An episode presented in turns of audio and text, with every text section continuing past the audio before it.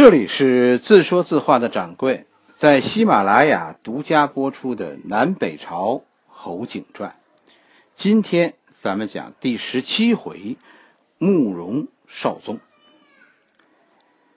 侯景，咱们上一回讲到，眼看就输了，他唯一的希望就是投奔南梁。问题是，南梁会接受侯景吗？其实侯景自己啊也不是很确定，因为在侯景看来，汉人是记仇的。宇文泰，你别看宇文泰，虽然他和侯景打过很多仗，但是侯景啊敢去投奔他。宇文泰是匈奴人，他的行为侯景是可以预料的。可是汉人就不同了，侯景认为汉人都是靠不住的，他们不但软弱，而且记仇。侯景确实和汉人打过几场硬仗，而且以侯景对生死的看法，史书中虽然没说，但你可以想象他会给周围的汉人带来什么样的悲剧。汉人能接受侯景吗？一个制造过无数惨案、一个到处屠杀无辜平民的人。真的，侯景按咱们现在的说法，这是一个双手沾满人民鲜血的刽子手，罪行累累，民怨沸腾，不杀不足以平民愤。但是出乎侯景的预料，南梁皇帝梁武帝萧衍毫无条件的接受了侯景，并且表现出对侯景的信任，封侯景为王。啊，你去抢吧！只要是抢匈奴人，你抢的全是你的。我们汉人支持你。南梁确实和侯景打过很多仗，其中啊，和侯景交战最多的人就是那个陈庆之。陈庆之就是梅长苏的原型，是吧？历史上说呢，陈庆之是一个身体很弱的将军。哎，他既不能射箭，也也不能骑马，但是他是儒将。这里我终于忍不住想说几句话。历史啊，读了很多了，你会有这样一种感觉，就是咱们汉民族特别喜欢儒将。我们汉民族非常喜欢儒将的，尤其是在东晋南北朝这个时期，这个事情咱们汉人啊，在。这个时候，这个时期啊，咱们汉人在北方啊生活的很艰难，但是在南方，我们生活的很安逸，尤其是贵族，简直那种生活就是就是天堂中的生活。所以你看，那个时期以文弱为美，再加上佛教对人们的影响，所以当时的南朝整体上来说是走向懦弱，这是一个。女扮男装的时代，或者是一个男扮女装的时代。南朝打不过北朝，真的就是这种儒将之风作祟。侯景也算是儒将，是吧？他不会武功，那是因为他残疾，他瘸一只腿。据说侯景多次和陈庆之对战，侯景是打一次输一次，但但那些都是十多年以前的事情了。到公元五百四十七年的时候，就是侯景反出东魏投奔南梁的时候，这个时候陈庆之大概死了八年了。陈庆之的故事我确实不愿意讲，这个人的人生啊，让人读着伤心。他的传奇经历，尤其是说说有一句儿歌，是吧？就是啊什么呃千兵万马必白袍，就这个儿歌。这是把白袍将军呢神化了，可是历史上的陈庆之却非常不好。陈庆之小时候家里有钱，他是出生在一个很富裕的家庭，但是少年陈庆之呢就投身军营，甚至散尽家财追星追明星。陈庆之心里的明星就是梁衍梁武帝。可是梁武帝呢对这个文弱书生却几乎就没有注意到。不是陈庆之立的功劳不够大，而是陈庆之虽然家里有钱，但他不是名门望族。所谓陈庆之是寒门子弟，你明白吗？那个时候寒门子弟啊，不是说你家里啊有没有钱，是说你的 DNA，你呀不是贵族。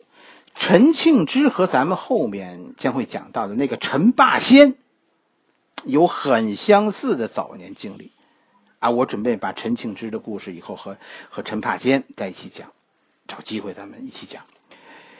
就因为是寒门，十八岁就脱颖而出的陈庆之，一直到四十二岁才有机会带兵，就因为他出身寒门。但凡贵族子弟有个能打仗的，也轮不到他，就是这样。咱们马上就会就会讲到萧衍的家人有有多能打，这这都没法说，太丢人了。陈庆之四十二岁的时候，因为南梁皇族败落，无人能领兵，这才他才有机会出征。就是这个时期，他好多次大破东魏。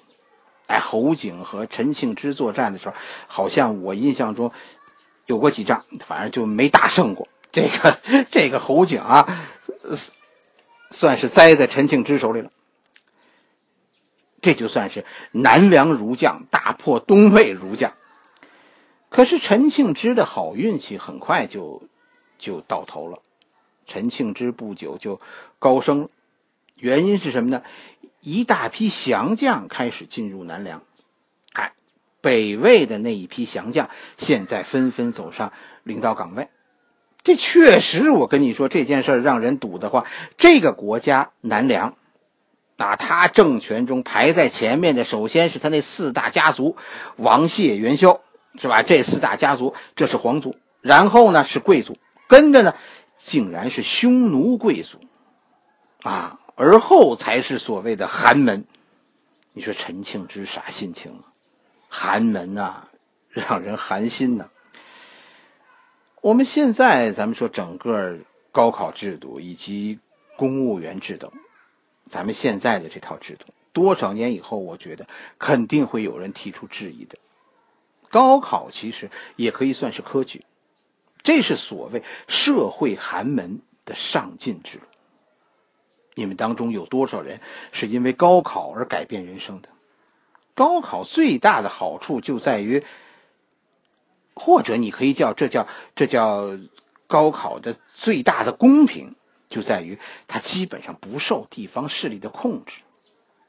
但是现在的公务员考试，很大程度上已经落入地方势力的控制了。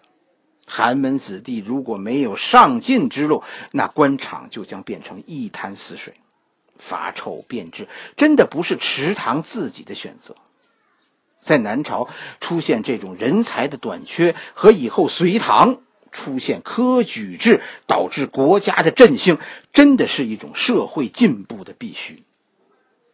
我们似乎又发牢骚了，说远了，是吧？侯景投奔南梁。其实心里是有担忧的，汉人记仇，可自己是呢，可自己和汉人打过仗，这件事也没有办法。侯景是以无差别杀戮为特色的，这在匈奴人中，匈奴认为这是一种怎么说性格中的强硬的表示，强者就可以支配弱者生命的。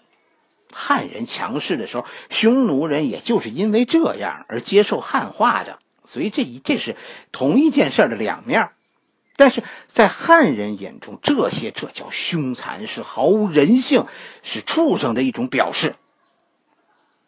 侯景对此是知道的，所以侯景是首先选择投靠西魏，投靠不成，才在高城的一再打击之下走投无路，这才投奔南梁的。没想到的是，南梁表现出惊喜，啊，太欢迎你来了，封官许愿，甚至于呢，这个萧衍呐和侯景都商量好了，说侯景你你啊你大踏步的往南打，你别往北来了，你往南打，而萧衍呢说我们派出部队，现在啊向北进攻东魏，接应你，到公元五百四十七年五月底，是吧？高城在。颍川以南挡住了侯景的进攻，东魏的局势现在恢复了平平静。高成确实是一个治国高手，他对侯景一直就是这样。其实你细看，高成是死死的压住侯景的，侯景是恨不得天下大乱，好在从中穿行。但是高成呢？高成是一次次的把侯景摁在某一个地方，不让你动，然后围住你。侯景很清楚自己不能在一个地方久久停，只要他停下来，高成的人就会从四面八方围下来。高成不在乎一战的胜败，高成输得起。侯景仕途和另一个叛乱者，这时候荆州的有一个叫王思政的，哎，侯景仕途和他会师共谋大事，但是王思政这个时候已经投降了西魏。最后，侯景攻破颍川，但是不敢在颍川停留，就把颍川交给了赶来的王思政。王思政从侯景这儿呢，捡了一个颍川，最后。搭上了自己的性命，王思政最后在颍川被东魏军包围，死在这儿，就是这么回事。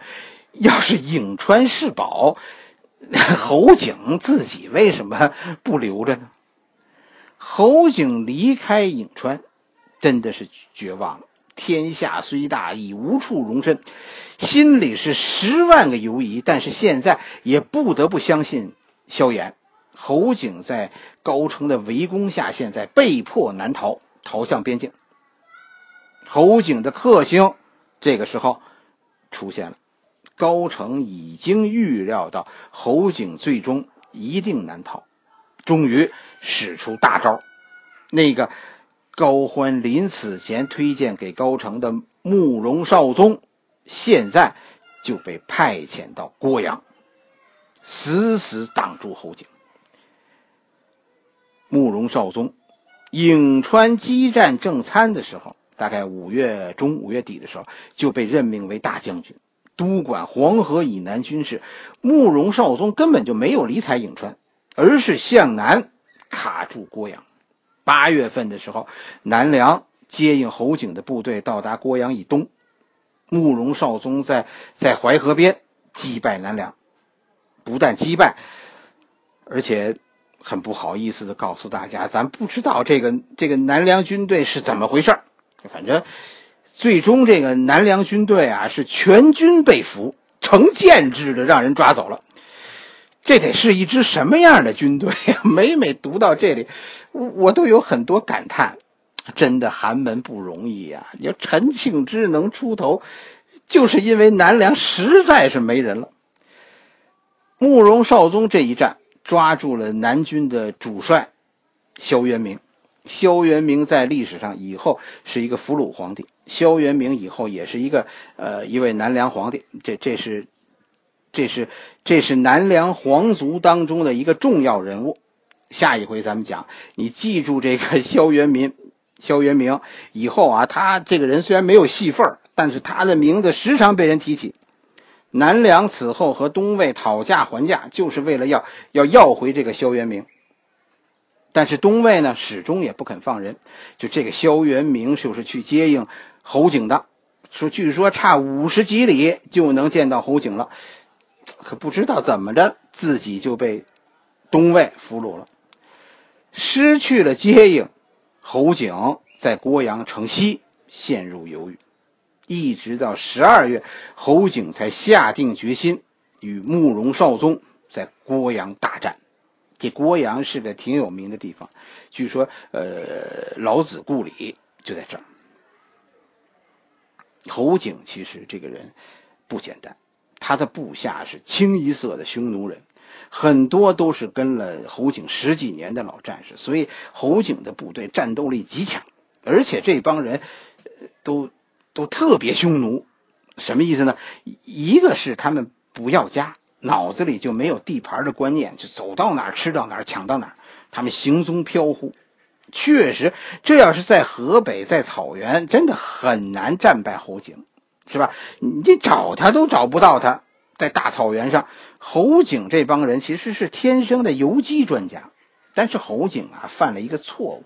郭阳城下这几个月，其实侯景也没闲着，他是四处寻找缝隙，但是这只瘸狼啊，他现在陷入了罗网，在河北，在草原，侯景是狼，但是在里，在这儿，这是南方，河网密布，侯景的骑兵陷入到了南方的水网之中，而高城的援军正从四面八方围出来，依托河流建立防线，是吧？你你侯景战斗力再强，我现在不跟你死拼。我就守在河对岸，哎，你能飞过来不成？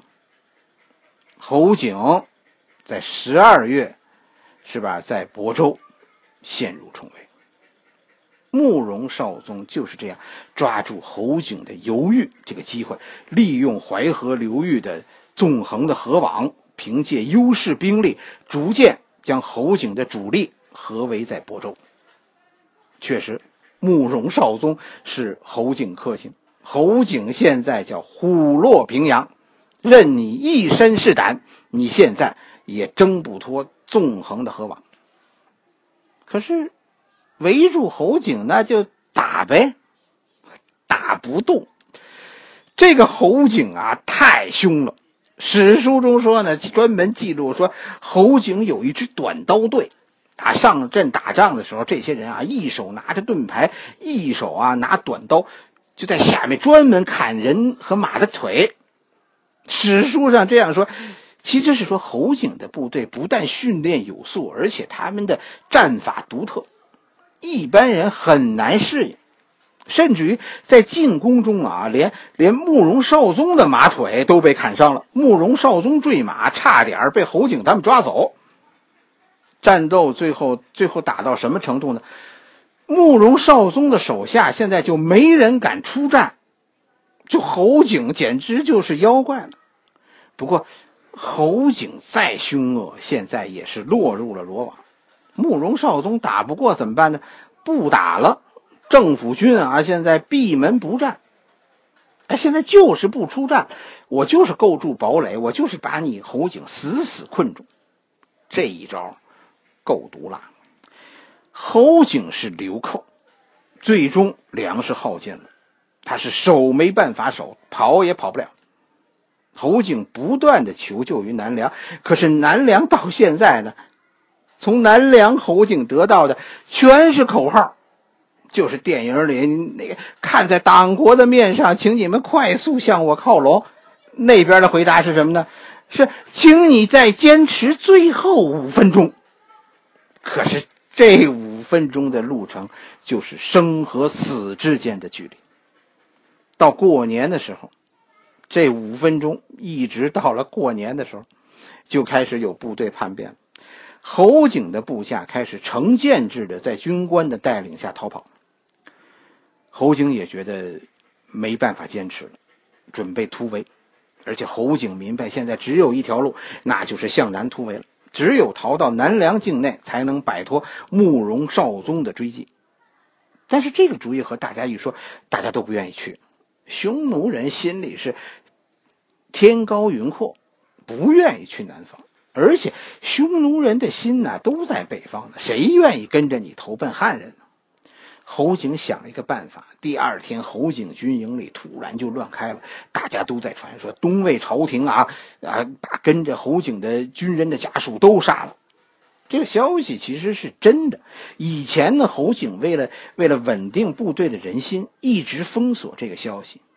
现在把这个消息散播出来，整个北方现在已经血流成河了。高澄当年。大开杀戒是为了稳定人心，就是要警告那些心智不坚定的人，造反代价很大。确实，很多军侯景军队的军人家属已经被杀光了。这不仅仅是他们，侯景的老婆、小妾、五个儿子，咱们讲了，全都被杀了。侯景现在是孤身一人。侯景现在散布这个消息，就是为了要带领这些人南下，要他们死心塌地的跟着自己走。咱们以前说过，匈奴人之间没有秘密。侯景在自己军营里的所作所为，竟然慕容绍宗立刻就知道了。那怎么办呢？慕容绍宗也豁出去了，就在两军阵前，慕容绍宗披散起头发，用匈奴人的方式啊，赌天咒地啊！侯景说的全是假话，你们的家人都好好的，我要是说谎，让我将来死于乱箭之下。匈奴人是很迷信的，是吧？一般是不说谎的，而且发这种誓，就就就肯定是不是谎话的。慕容绍宗实际上是真豁出去了，这全是瞎话。但是慕容绍宗这一发誓，侯景手下的人就就全信。侯景现在没人信了，多数人都准备现在找机会逃跑了。侯景无奈丢下部队，带着自己的卫队，突然向南突围。奇怪的其实是，慕容绍宗并没有真正的追击，而只是摆摆样子，就就就算大获全胜，收兵。重重围困之下，说侯景能跑，这算是一个奇迹。其实啊，你也不用惊奇。有人说呀，说这侯景跑之前呢，是和是和慕容绍宗商量过的，是慕容绍宗放侯景走的。侯景在跑之前找到慕容绍宗，告诉慕容绍宗一句话：“景若就擒，功复何用？”景就是侯景，侯景自己。侯景就是和慕容绍宗说：“你抓住了我，你想清楚，你以后有什么用？”你想想高欢是怎么对待慕容绍宗的？高澄为什么启用慕容绍宗呢？侯景就是这样逃走的，是慕容绍宗放走的。这个人呐，其实千万不能说谎。你说不但说谎，你还发誓，这是不应该的。我们的史官呢认为这是很坏的行为。所以，对于慕容绍宗的死呢，就被和这次发誓联系了起来。慕容绍宗放走侯景以后呢，就带领着军队投入到另一股叛军，就是在颍川的那个那个被围住的王思政。哎，慕容绍宗就加入到对王思政的进攻当中。据说呢，在这个颍川啊，慕容绍宗进攻王思政的时候，突然刮起大风，风就把慕容绍宗所坐的船吹向城边。城上呢是箭如雨下，慕容绍宗眼看就要应验他那句誓言了，啊！我要是骗你们，让我将来死在乱箭之下，哎，慕容绍宗最后呢是跳水，就是落水而死。东魏的侯景之乱，这就算是平息了，高澄成功的稳定了局面。东魏的侯景之乱虽然平息了，但是西 但是南梁的侯景之乱，这才开始。侯景啊，走到哪儿哪儿出事儿。这里是自说自话的掌柜，哎，我们今天的故事就讲到这里。